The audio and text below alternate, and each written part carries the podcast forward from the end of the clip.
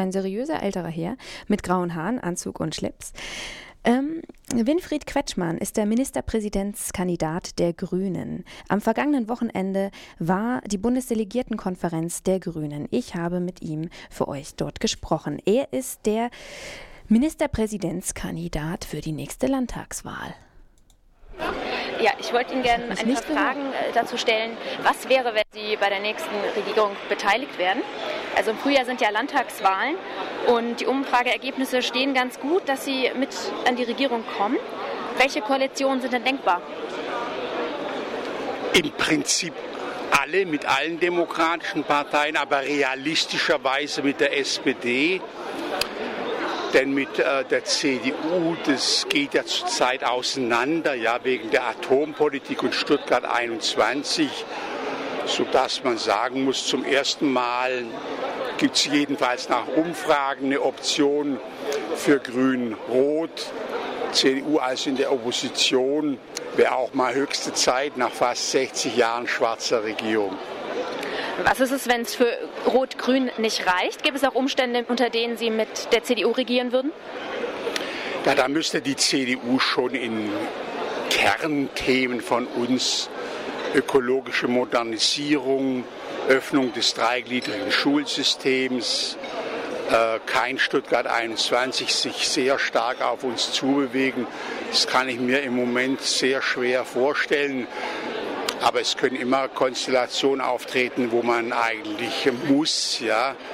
Und dann muss man sich zusammenraufen. Aber erstmal riecht es wirklich nicht nach Schwarz-Grün. Stuttgart 21 ist das Stichwort. Sie haben einen Antrag gestellt, stoppt Stuttgart 21. Der ist beschlossen worden. Da drin heißt es, wir Grünen setzen alles daran, um das Projekt Stuttgart 21 auszusteigen. Heißt das, dass der sofortige Baustopp von Stuttgart 21 und eine Rückabwicklung der bisherigen Maßnahmen Teil eines möglichen Koalitionsvertrages werden würde? Ja, dafür fehlt uns erstmal der Koalitionspartner. Alle anderen Parteien sind dafür, Stuttgart 21. Wenn wir mit der SPD eine Koalition machen, werden wir darüber einen Volksentscheid herbeiführen und dann entscheidet das Volk über diese Frage.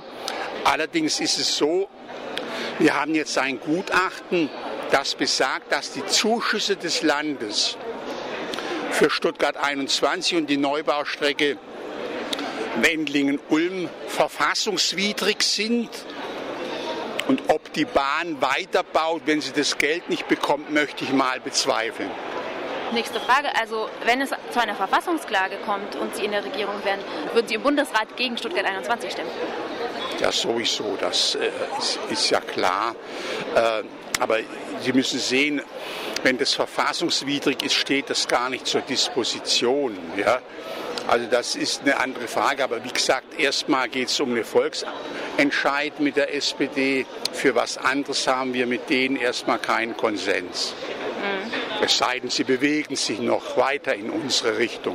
Also dann wird zumindest der Volksentscheid Teil des Koalitionsvertrags. Ja, mit Sicherheit. Das also die aktuelle schwarz-gelbe Landesregierung hat sich ja sehr quergestellt bei der Ausweisung von Windenergieflächen.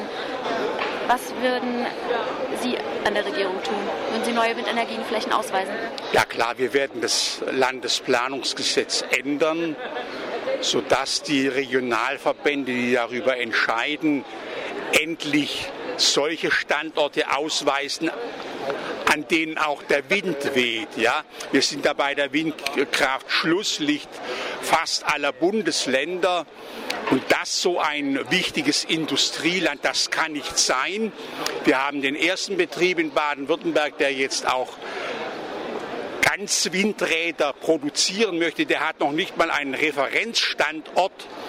Das kann es ja wohl nicht sein. Das die, wird eine der ersten Maßnahmen sein, die wir sofort machen werden, um diese technikfeindliche Blockade der CDU zu beenden. Da sind Sie auch nicht kompromissbereit? Nein. äh, da, da, mit der SPD haben wir da Konsens und äh, ich meine, das ist mal so sicher wie das Abend der Kirche. Da wird nicht mehr gefackelt und nicht mehr rumkompromisslert. Das ist ja genug gemacht worden. Da wird klare Kante gezeigt. Wir brauchen mehr Windkraft, sonst können wir unsere Minderungsziele beim CO2 überhaupt nicht erreichen. Dann zur Bildungspolitik. Herr Özdemir hat vorhin für eine Kindergartenpflicht plädiert. Würden Sie diese in Baden-Württemberg einführen? Nein. Warum? Was halten Sie davon? Wir haben das Geld nicht. Wenn wir eine Kindergartenpflicht einführen, muss das Land das bezahlen.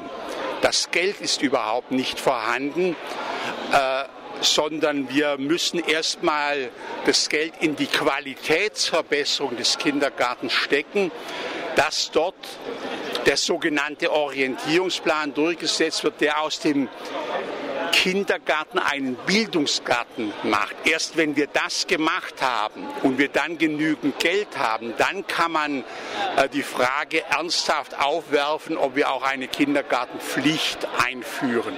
Aber erstmal werden wir das nicht machen, weil dazu die Mittel nicht vorhanden sind. Ist es nicht eine Frage der Prioritätensetzung? Ich meine, wir brauchen um die Bildung zu verbessern, haben wir jetzt mal zusammengestellt im Sommer fast eine Milliarde zusätzlich bei einer gleichzeitigen strukturellen Haushaltslücke von 1,3 Milliarden. Also sozusagen ein, da ist eine Lücke von über 2 Milliarden, die müssen wir schließen, denn ab 2020 dürfen wir keine neuen Schulden mehr machen. Ja? Priorität hat die Qualitätsverbesserung in den Kindergärten und nicht äh, die Gebührenfreiheit. Machen wir aber eine Kindergartenpflicht, müssen wir es auch gebührenfrei machen. Gebühren. Wie stehen Sie zu Studiengebühren? Abschaffen? Wir sind jedenfalls äh, für, für die Abschaffung der Studiengebühren beim Erststudium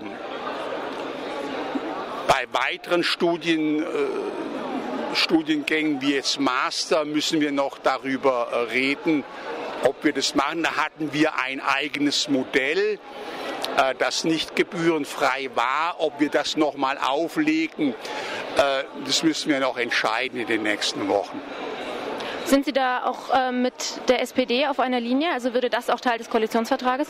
Die SPD ist ja generell gegen Studiengebühren. Wir sind erstmal nur gegen Studiengebühren beim Erststudium. Aber wenn man sie abschafft, das ist ja eine Lücke von 180 Millionen in Baden-Württemberg, die müssen wir erstmal schließen.